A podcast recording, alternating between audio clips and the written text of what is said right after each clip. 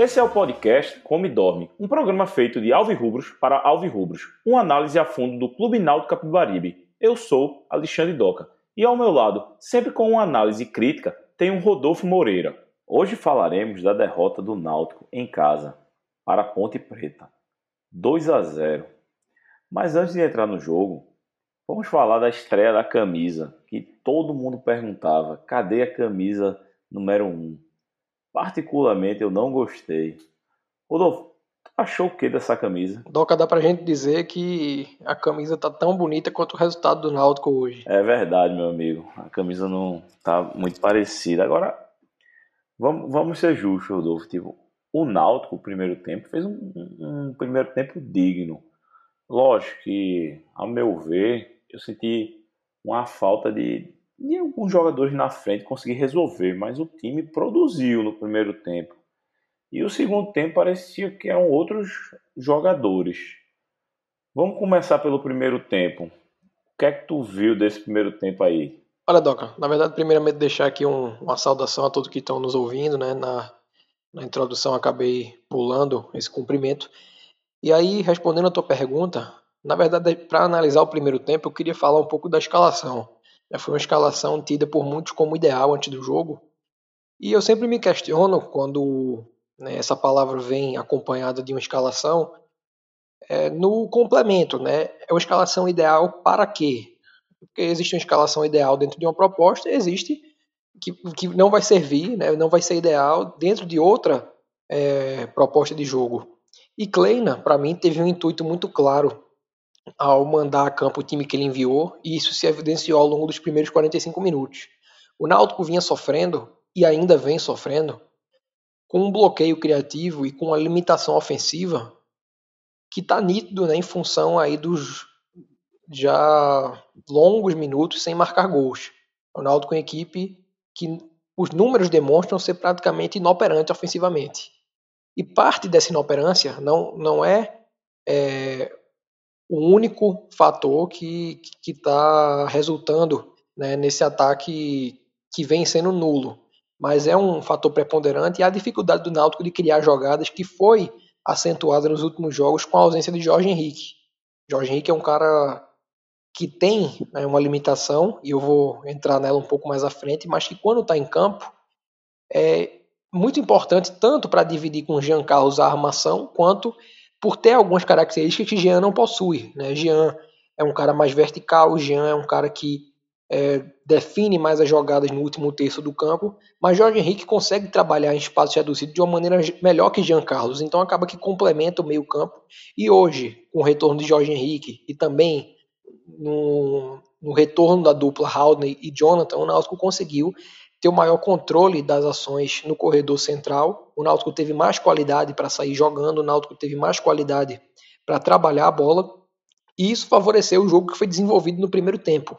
É, o Náutico teve desempenho na primeira etapa, isso era algo que vinha faltando, teve atitude para procurar é, ações mais verticais e conseguiu fazer algumas coisas que a gente não vinha vendo o Náutico fazer. O Náutico teve inversões de corredor, o Náutico teve passes no vazio, o Náutico teve o passe com propósito, porque o passe vinha sendo sempre para o lado numa tentativa de se livrar da bola, e a gente tem que reconhecer tudo isso. Não é porque o resultado foi ruim, não é porque o momento é péssimo, que a gente vai desconsiderar o que foi feito no primeiro tempo. Como você falou, o Náutico teve produção, teve a oportunidade de abrir o placar em algumas situações e não conseguiu converter em gol um pouco por azar, porque teve algum, teve sobretudo a finalização de Eric, né, aquela segunda que passa por cima do gol com desvio, é um lance que não dá pra gente dizer que ele perdeu o gol, né, que ele finalizou errado. Então teve um mix de falta de, de sorte e também né, de ausência de definição, sobretudo de quem está centralizado. Chiesa tem que ser extremamente cobrado porque é um cara que foi contratado com a missão de fazer gols.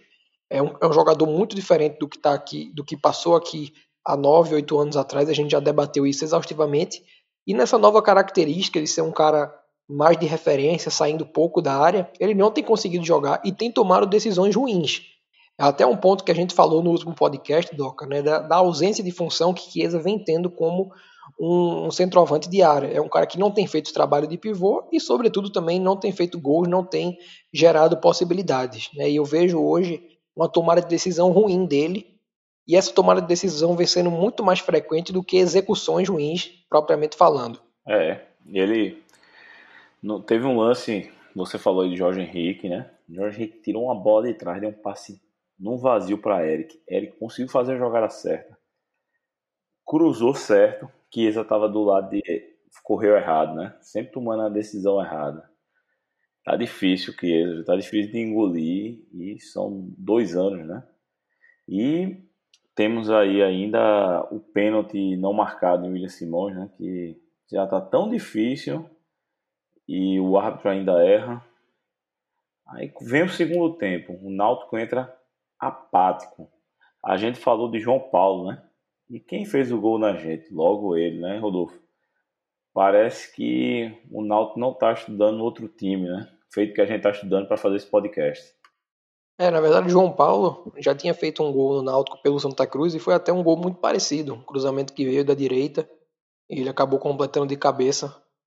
Né, Série B de 2017. A gente já, aí já entra no segundo tempo, né, Doc? E assim, só pegando dois ganchos que você deixou. O, o primeiro com relação ao lance específico de Chiesa realmente é um, um, um recorte que a gente pode destacar essa tomada de decisão ruim, né, por ter um, um movimento né, que não foi propositivo, não foi característico de um centroavante. Né, ele distribuiu mal o espaçamento na área.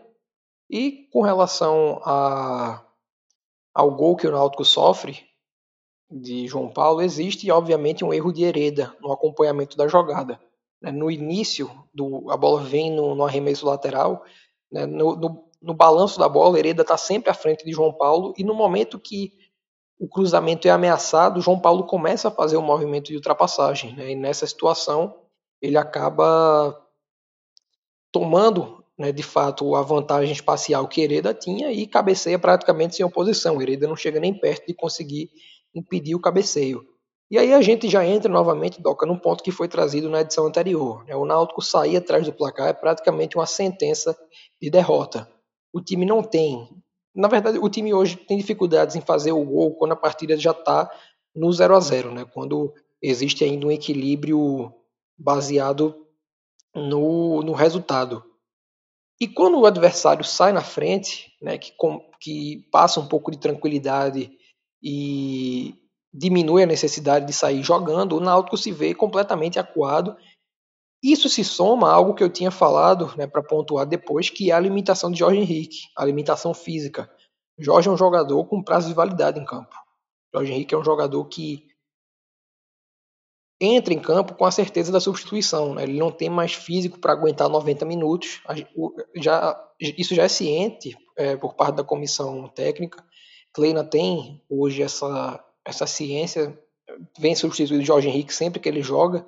Então, praticamente, considerando tudo que a gente falou a respeito da característica que Jorge Henrique traz ao time do Náutico, se o gol não sai quando o Jorge Henrique está em campo, a saída dele praticamente tira as opções e as possibilidades do Náutico de marcar gols, porque não existe ninguém para fazer o que ele vem fazendo e o Náutico, sem Jorge Henrique, não tem conseguido executar algumas situações que são necessárias para você envolver o adversário. Né? Você falou do passe no vazio que ele deu para Eric, teve também uma inversão que ele deu para William Simões no lado esquerdo. E sem o jogador, o Náutico vem sofrendo, como sofreu nos últimos jogos sem Jorge Henrique, né? desfalcando o Náutico aí por ter contraído Covid-19 e fica a dúvida né, do porquê, ainda que não seja um jogador que esteja no, no seu auge físico, que seja um recém-chegado, do porquê Rui não ter sido acionado no jogo. É um jogador mais próximo da característica de jogo e que se não tivesse apto para entrar, nem que fosse para jogar numa minutagem baixa, não podia estar no banco. Né? Se ele está no banco, existe aí a perspectiva de que ele tenha a condição de contribuir de alguma forma na proposta do Náutico. E quando você vê o time saindo atrás do placar e depois vendo a, a desvantagem aumentada para um 2 a 0 o, a ação de Kleina né, de, de enviar a campo jogadores como Kevin, como Matheus Trindade, faz você se questionar do porquê né, Rui não está jogando, porque não houve, no caso dessas duas peças, nenhuma justificativa técnica para que elas fossem é, preferências de Kleina. Né? São jogadores que já tiveram aí recentemente suas utilizações e não conseguiram contribuir. E ainda que Rui não tenha, é, não tenha feito um grande jogo pelo Náutico desde sua estreia, é um jogador que foi contratado com a perspectiva de contribuir, é um jogador que tem uma maturidade de jogo muito boa, já é um atleta experiente, então fica esse questionamento. É um, a gente está gravando isso antes da, da realização da coletiva de Kleina, mas fica a expectativa de que isso seja esclarecido na entrevista. É, eu também eu não entendi mesmo porque ele não entrou. O Náutico carecia de, de cabeça pensante no segundo tempo. A gente só fez bater cabeça no segundo tempo, como a gente tinha falado, o, o time parecia outro. O Náutico no segundo tempo, cada vez mais irreconhecível, né? É um time que eu estava falando contigo antes, no, no bastidor, né? É, Chiesa tem um gol, Salatiel tem zero.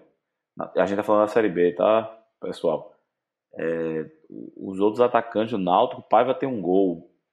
É um time que o, o ataque não marca, né? É, muito poucos gols. A gente depende muito da, do, do meio campo para fazer esse papel, né?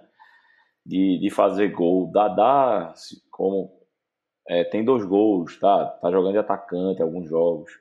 É, Eric, dois gols, mas o, o, a gente não tem nove, né, Rodolfo? Fica difícil isso, né? O, o, o time joga bem, voltando para o primeiro tempo, mas não consegue marcar porque a parte da frente não consegue ser efetiva, né? Tem um ponto aí, Doc, que na verdade é que esse é um problema que o Náutico vem enfrentando já há algum tempo. Não é algo que permeia somente a Série B e nem a temporada 2020. 2019 Álvaro, que conseguiu chegar e com seus dois, três jogos assumiu é, um papel de artilheiro, sobretudo no mata-mata da Série C, ele o fez né, jogando como ponta esquerda. Se você pega a atuação de Álvaro contra o Juventude, a atuação de Álvaro contra o Botafogo da Paraíba, da Paraíba foram jogos em que ele foi posicionado como um ponta, né, só que com a característica é, de menos amplitude. Não é um jogador que joga em pé de linha, é um jogador que joga pisando na área, né, chegando como elemento surpresa. Com uma referência, né, a gente viu o Wallace Pernambucano com sua importância na campanha da Série C, mas sem conseguir ter uma demonstrar uma via goleadora, a gente pode dizer que desde Ortigosa, né, desde a saída de Ortigosa no fim de 2018, que o Náutico carece de um um 9 de ofício que consiga traduzir sua participação nos jogos em gols. E aí, entrando no recorde dessa Série B, de fato o Náutico tem um ataque, não só é, na figura do centroavante, com Chiesa, com Paiva, até com, com o Salatiel, que é de fato o jogador com mais características para isso, mas também com os pontas. Né? Eric tem somente dois gols, é, Dadá tem dois gols, e abaixo deles a gente tem aí um, um Chiesa com um, Paiva com um, Thiago não marcou, é, e, e, volta né, aquela questão da, Jean, da dependência de Jean Carlos. É né, um cara que começou o ano fazendo muitos gols, teve um bom início de Série B, mas que vem sendo cada vez mais visado pelos, pelos adversários por dois motivos. O desempenho dele né, durante a maior parte da temporada pede que seja um jogador acompanhado de perto, e os adversários começaram a perceber né, que conseguindo anular o jogador que é Jean Carlos, o Náutico não tem outra alternativa ofensiva. O Náutico não tem quem defina jogadas, o Náutico não tem quem conclui em gol e o Náutico tem hoje um ataque que toma decisões muito ruins de maneira geral. Né? Chiesa talvez hoje simbolize isso na história da partida que foi disputada com a Ponte Preta, mas Eric vive hoje uma fase é, que passa longe da que foi mostrada em 2017. Thiago passa assim abissalmente longe de ser o jogador que foi em 2019, assim como Hereda na lateral direita.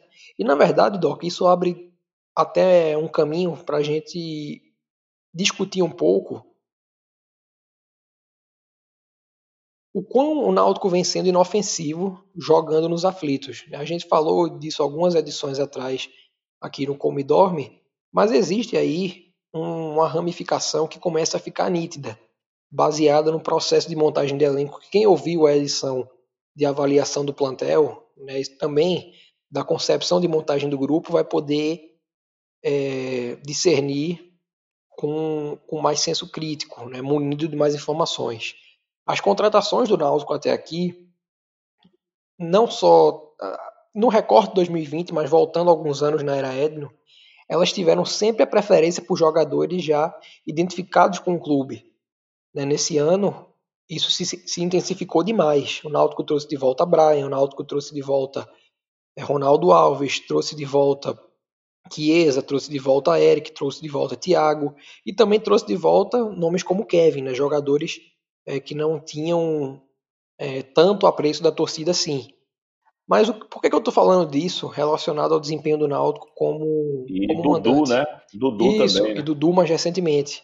Se você pensa em nomes como Ronaldo Alves e Chiesa, que vinham embaixo no mercado e que talvez só tivessem é, uma abertura mercadológica para receber o que recebem aqui no Náutico, isso se deve justamente ao que eles performaram há oito a nove anos atrás, jogando Série B, jogando Série A. Então havia um vínculo particularmente desses dois jogadores, e também de Thiago, que fez uma Série C já jogando nos aflitos em 2019, com o estádio. Né? E o Náutico começou 2020 acreditando muito no diferencial do fator casa, né? como foi na Série B de 2006, quando o Náutico só perdeu um jogo, como foi na Série B de 2011, quando o Náutico não perdeu nenhuma partida, é, não só na Série B, como na temporada. Então havia né, um, uma concepção de um time não é, inofensivo fora de seus domínios, mas que teria o predomínio do fator casa como diferencial. E sem torcida, né, um jogador como Chiesa, que vem embaixo na carreira, que está numa curva descendente, até Ronaldo Alves, que não está jogando, mas eu acredito que está na mesma configuração, eles perdem é, algo de seu diferencial, que é ter o torcedor empurrando, né, que é ter algo a mais, e isso faz diferença. A gente trouxe dados que comprovam isso. A Série B vencendo nos campeonatos mais afetados no mundo né, por esse padrão de comportamento. Quem é mandante, é, quem costuma ser um mandante de força, está perdendo esse, é, esse ritmo de competição.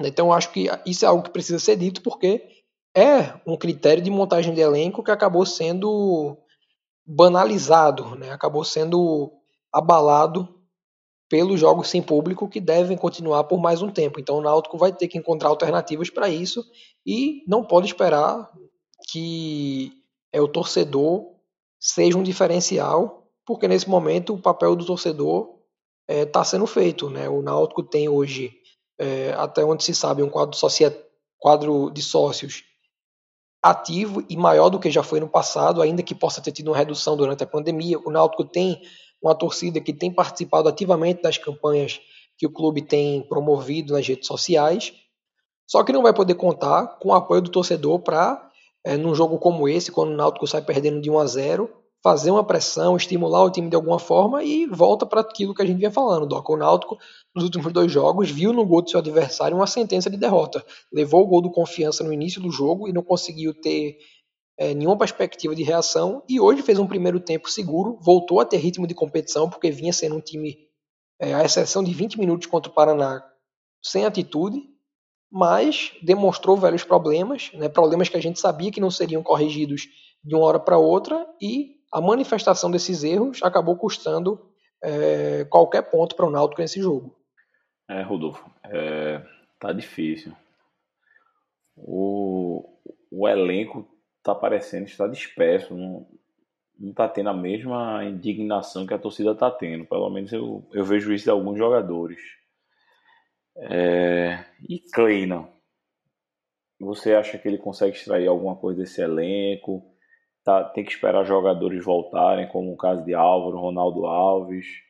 Você acha que a diretoria vai ter paciência? Lógico, isso aqui é uma questão de achismo, né? Tudo que a gente tá falando aqui, viu, torcedor? Mas normalmente a nossa diretoria é, tem mais paciência com o treinador, isso é uma coisa que eu admiro. Mas você acha que, que ainda ele consegue extrair algo desse elenco, chegando essas peças, pelo menos vindo do DM?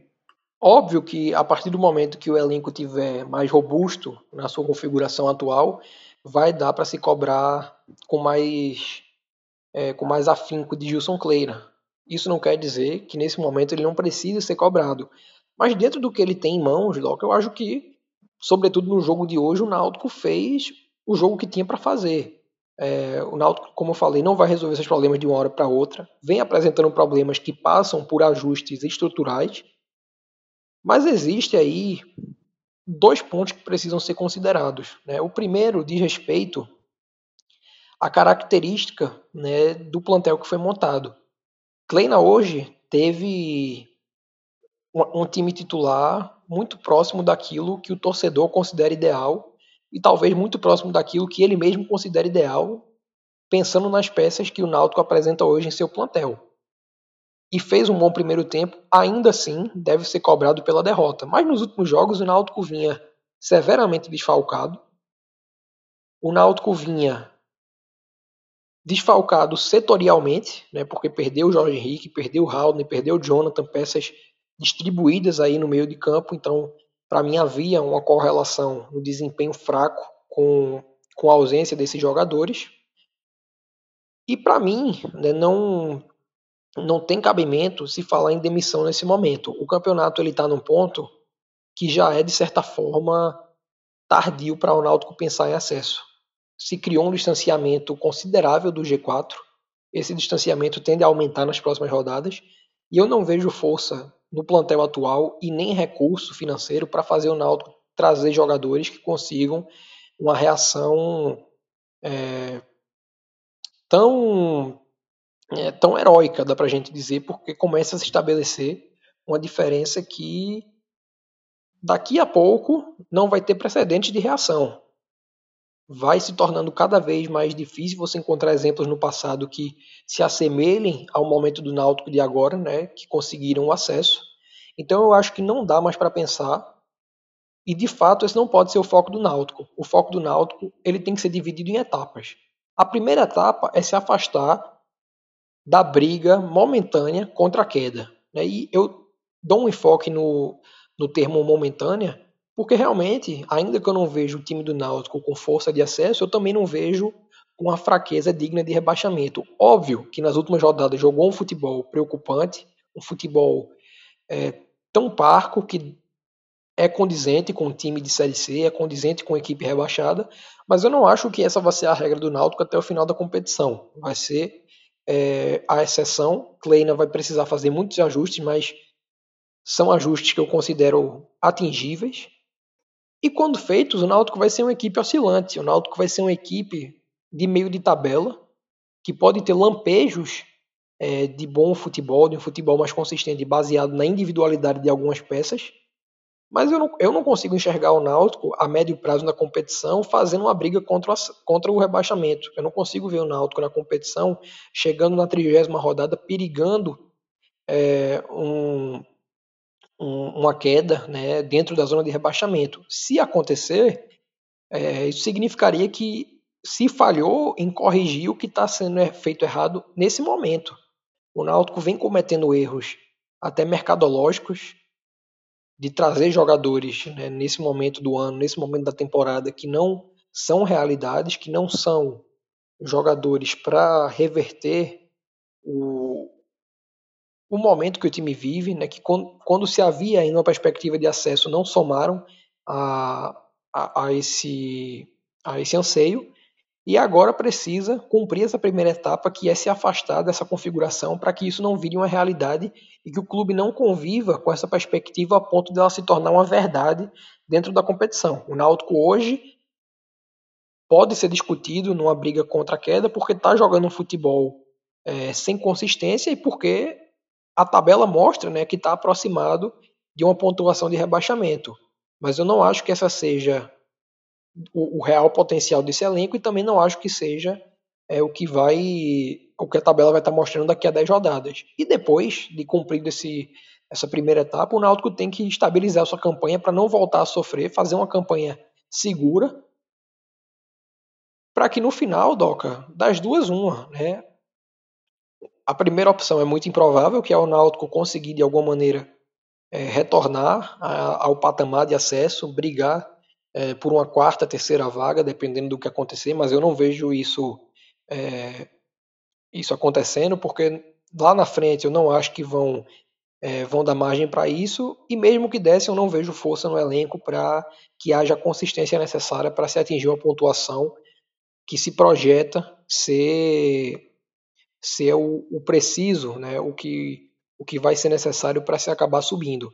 Ou, no mínimo, você ter uma permanência assegurada com antecedência para que os ajustes de plantel para 2021 sejam feitos. Como você trouxe, o Náutico tem dois anos de contrato com Chiesa, e eu não vejo ele sendo útil pensando aí numa Série B de 2021 e vai ser difícil você dar é, um, vai ser difícil colocar a Chiesa no mercado tanto de Série B porque o Náutico precisaria emprestar para algum concorrente direto e eu não vejo nenhum concorrente pagando o salário que Chiesa recebe no Náutico hoje. Dividindo, o Náutico teria o risco de fortalecer um plantel adversário ainda tendo uma despesa mensal significativa e na Série A né, Chiesa vinha numa descendente e fazendo a Série B que ele está fazendo, não consigo vê-lo se empregando novamente. Acho que não vai ser um jogador que vai disputar a Série A. Além de Chiesa, existem outros jogadores com contrato mais longo que talvez não caibam no plantel do ano que vem, mas o Náutico vai ter tempo de pensar em soluções para isso no momento em que fizer os 43, 45 pontos.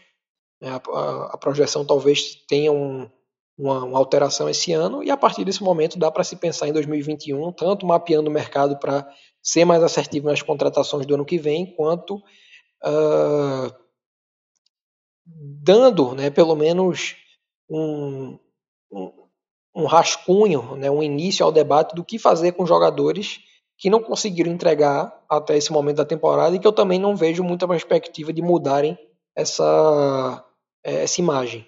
Rodolfo, é, um ponto que, usando sua linha de raciocínio, quando você falou da formação do elenco 2020, hoje, dos 11 titulares, 9 estavam na Série C. Dois são jogadores que voltaram, que já jogaram no Náutico, que é o caso de Eric e Chiesa.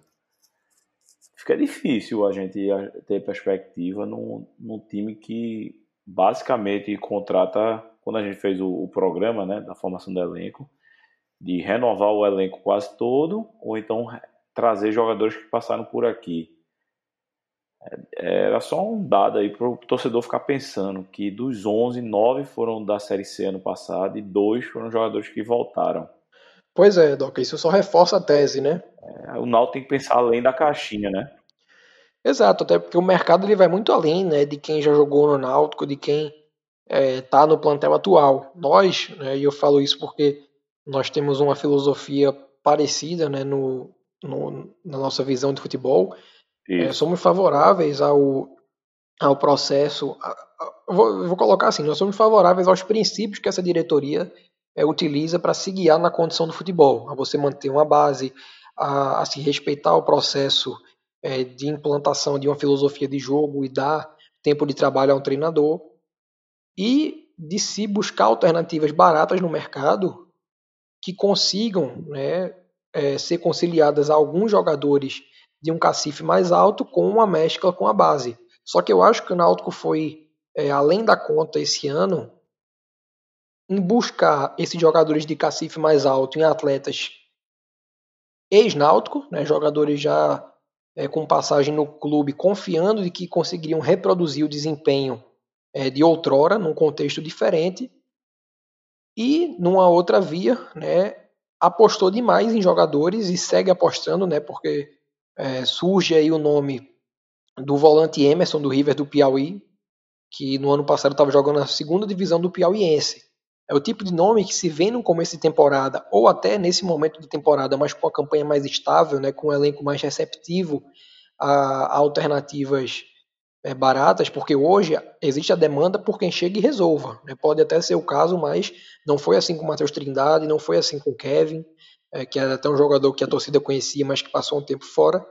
Então, eu vejo hoje uma insubstância né, em, em um, uma, uma, filosofia de futebol que está até alicerçada em princípios, mas que está gerando é, conduções, ao meu ver, tá, é, pouco assertivas.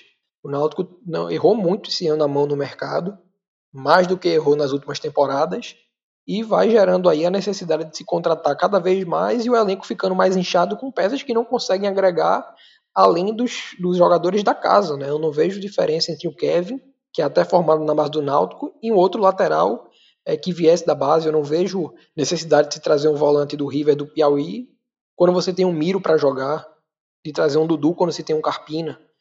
É, mas isso a gente já discutiu, é só para reforçar algumas situações. É, Rodolfo, é, só lembrando uma coisa offline nossa, né? Mais uma. Quando você fala de arriscar jogador, a gente tinha gostado muito. Um dos motivos da gente começar esse podcast foi de escuro, né? Que hoje está jogando a Série C, titular, líder, né? Do grupo B, da, da Série B, no Bruxa. O Náutico poderia ter apostado num jogador desse perfil, né? Que a gente, pelo menos, você trabalha com isso, eu não, né? E a gente conseguiu enxergar isso.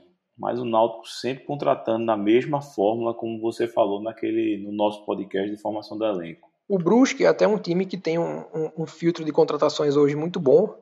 É, Escuro é um jogador nascido em Pernambuco, que teve passagem no Salgueiro, começou o ano no Bahia de Feira e que chegou aí para o Afogados, né? Iria começar a Série D jogando pelo Afogados e que agora está no Brusque, vencendo titular nos últimos jogos da Série C. O Brusque só perdeu um jogo na, na competição. Na Copa do Brasil foi eliminado pelo Ceará, que é um time de Série A.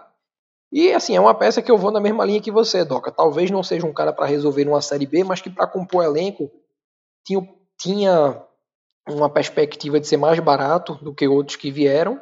E sendo um jogador que estava muito próximo ao Náutico, né? Um jogador que passou muito tempo em Pernambuco.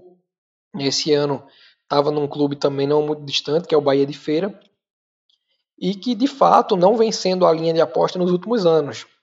O Náutico, é, de times do estado, a gente vê um foco aí em jogadores com passagem pelo Salgueiro, Álvaro, por exemplo, da Belmonte, é, mas são jogadores que não vêm é, diretamente do, do, do Carcará, são jogadores que passaram por lá, né, tiveram uma visibilidade em outros clubes, Dadá no Água Santa, depois na Ponte Preta, Álvaro na base do Inter, jogou no Guarani, e depois de reconhecidos no mercado, vem para o Náutico é, num valor, num, numa precificação maior do que seria se tivessem vindo diretamente do Salgueiro. É, acho que dá para dizer que o único jogador que o Náutico buscou realmente nessas condições na gestão Edno foi Júnior Lemos em 2018, que tinha jogado no Central de Caruaru. Acabou não dando tão certo, mas não quer dizer que vai ser a regra em todas as situações. É, pois é, Rodolfo. É, eu acho que a gente pode ficar por aqui, né? A gente, próximo programa vai ser da análise do adversário. Vamos ver se nosso Timbu dá uma melhorada. Lembre-se de seguir a gente nas redes sociais. Instagram, Come Dorme Podcast, tudo junto. Twitter, Come Dorme PC, tudo junto. Estamos no Google Podcast, Apple Podcast e Spotify. Até a próxima. Um abraço.